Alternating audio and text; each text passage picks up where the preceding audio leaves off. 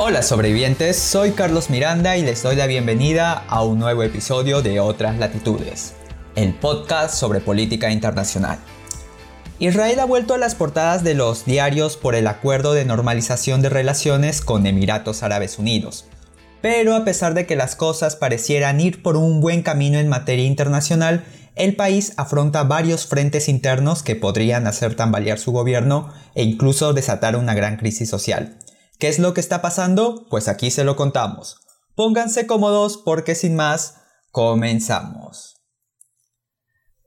De abril del 2019 a marzo del presente año, Israel ha vivido, escuchen bien, tres elecciones generales para renovar los escaños del Neset, su parlamento compuesto por 120 diputados, debido a que ningún partido se ponía de acuerdo para conformar gobierno o sea, algo clásico en un régimen parlamentario presidencialista, o mejor dicho, una república parlamentaria. O, bien eso de parlamentario presidencialista porque eso no existe. República parlamentaria. Bueno, y la cosa es que esta situación de inestabilidad se inició a finales del 2018 cuando el gobierno de coalición, liderado por Benjamin Netanyahu, no pudo sacar adelante una ley que exigía a los judíos ultraortodoxos prestar servicio militar. Además, por esas épocas, uno de los partidos que formaba parte de la coalición se hizo a un lado dejando a la misma con un margen muy insignificante para seguir gobernando. Entonces, ¿qué pasó? Se convocan elecciones para el mes de abril. Todo lo que les estoy contando pasó a finales del 2018 e inicios del 2019. Entonces se presenta un partido llamado Azul y Blanco, de postura centrista cuyo candidato y líder actual es Benny Gantz un ex general del ejército y quien según los medios estaba en mejores condiciones para disputarle el cargo a Netanyahu.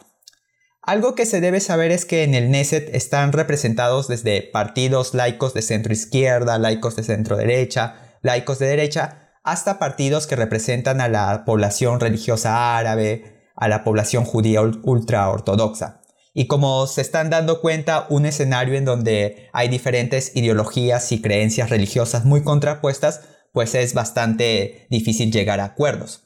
Entonces, ¿qué pasó? Se dan las elecciones de abril, Gantz y Netanyahu quedan empatados, cada uno, si no me equivoco, con más o menos 33 o 34 escaños cada uno. Pero como no se pueden poner de acuerdo, se convocan a elecciones para septiembre. ¿Y qué pasó? Pues nuevamente lo mismo. Entonces, como no se pusieron de acuerdo, se vuelven a convocar elecciones para marzo de este año. Y entonces ahí ocurre algo. Gantz y Netanyahu argumentando la necesidad de un gobierno de unidad que resuelva la crisis desatada por el COVID-19, se dan de la mano y acuerdan conformar un gobierno de coalición. El problema es que, como ustedes ya se habrán dado cuenta, este es un matrimonio por conveniencia. Y como en todo matrimonio donde el interés está por delante y por encima del amor, los choques entre ambos partidos no han tardado en llegar, haciendo tambalear el gobierno desde su propia existencia. ¿Y cuál fue el último episodio de este conflicto? Pues el tema de los presupuestos. En Israel hay una ley que dice que una vez conformado todo gobierno, este tiene un plazo de 100 días para presentar los presupuestos del Estado. Y el problema aquí radica es que la gente de Netanyahu quiere que el presupuesto solo se aplique para el presente año, es decir, para este 2020. En cambio, la gente de azul y blanco exige extender el presupuesto hasta el 2021, año en el que Gantz ya asumiría como primer ministro. Pero hay algo ahí que perturba a varios partidarios e incluso el mismo Gantz, y es que no confían en Netanyahu y tienen la sensación de que éste los puede traicionar como pues convocando a elecciones anticipadas eh, tener una cantidad determinada de escaños y conseguirse otros aliados para así evitar que Gantz asuma la jefatura de gobierno. Es por eso que los últimos días ambos partidos han estado en tensión permanente, dando a entender que no llegarían a un acuerdo y por lo tanto se convocarían elecciones. Sí, las cuartas elecciones en menos de año y medio. Y peor aún en una situación de pandemia donde se ha superado los, 100, los mil contagios diarios. Perdón. Esta semana, sin embargo, parece que las aguas se han calmado un poco porque ambos partidos llegaron a un acuerdo para prorrogar la presentación de los presupuestos 100 días más, o sea, 100 días más de plazo para negociar, para debatir, etc. Sin embargo, ya la desconfianza está ahí y hay algo que causa mucho más malestar entre las filas de Gantz que la posibilidad de ser traicionados, y que es, pues, los casos de corrupción que persiguen a Netanyahu ¿De qué se trata esto? Pues vayan a prepararse su, cafecito porque se los cuento en el siguiente bloque.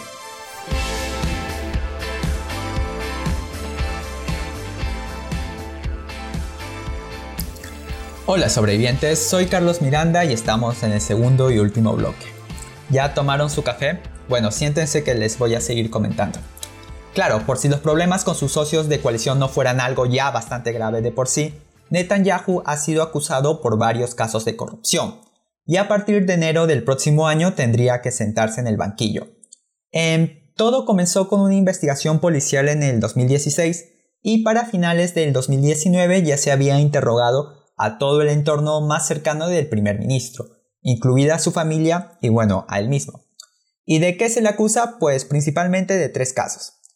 Resulta que entre el 2012 y 2017 Netanyahu realizó favores al grupo de telefonía israelí Besek, a cambio de que sus dueños le brindaran una línea editorial favorable en otro portal de noticias que también era de su propiedad. En diciembre del año pasado se determinó que Netanyahu debía ser acusado por cohecho, fraude y abuso de confianza. Este es el popularmente llamado caso 4000. El otro caso es el que se llama o se le denomina caso 2000, donde se le acusa también de fraude y también de abuso de confianza. Es casi parecido al anterior porque aquí Netanyahu acordó con el editor del diario más grande de Israel que a cambio de una cobertura favorable para el primer ministro este dañaría la distribución del diario Ayom, un diario rival de el diario anterior que ya mencioné. Y el último caso es el caso 1000, en el que Netanyahu recibió todo tipo de productos como joyas, pieles para él y para su esposa por parte de dos millonarios a cambio de que él impulsara una ley de reducción de impuestos. Aquí también es acusado por fraude y sí, obviamente abuso de confianza. Lo peor es que todo este problema judicial no solamente se ha quedado en el ámbito de la justicia o los juzgados, no, también se ha trasladado a las calles y desde hace nueve semanas se llevan a cabo casi a diario protestas en Jerusalén frente a la residencia oficial de Netanyahu. 10.000, 15.000 personas exigiendo que se vaya. ¿Y cuál fue la respuesta del primer ministro de Israel? Pues la misma que la de Trump. O sea, estos parecen sacados de la misma escuela. ¿Qué fue lo que dijo Netanyahu? Pues dijo que las protestas están siendo organizadas por izquierdistas y anarquistas que buscan pisotear la democracia y llevar al país a una guerra civil. Eh, bueno, lo clásico. Las manifestaciones han generado choques violentos con las fuerzas de seguridad y también enfrentamientos con la familia, que así se llama una agrupación de extrema derecha. Y es que no solo el descontento es contra la corrupción de Netanyahu, sino también sobre cómo el gobierno está llevando la segunda ola de contagios del COVID-19.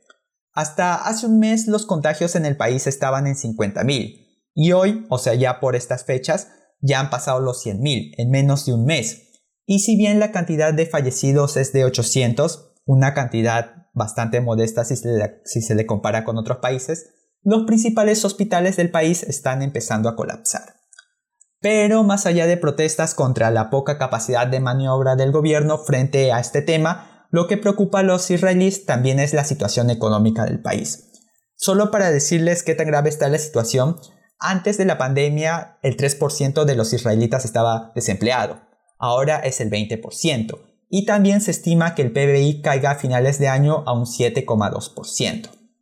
Entonces tenemos un escenario donde los socios que integran el gobierno de coalición desconfían uno del otro, donde el primer ministro es acusado de corrupción y sus actitudes alimentan la división en una población hastiada por la misma corrupción y por la incapacidad del gobierno para solucionar la crisis económica y sanitaria. Y digamos que todo esto solamente es el plano interno, porque hay que recordar que Israel no es un país precisamente muy pacífico. Así que es cuestión de semanas para que la situación estalle por los aires ya sea en el tema económico, en el tema político o en el tema social. Simplemente espero equivocarme. Bueno, sobrevivientes, eso ha sido todo por el día de hoy. Síganos en nuestros grupos de WhatsApp y Telegram y también en Facebook e Instagram para recibir más información. Muchas gracias por escucharnos, nos vemos el próximo viernes. Hasta luego.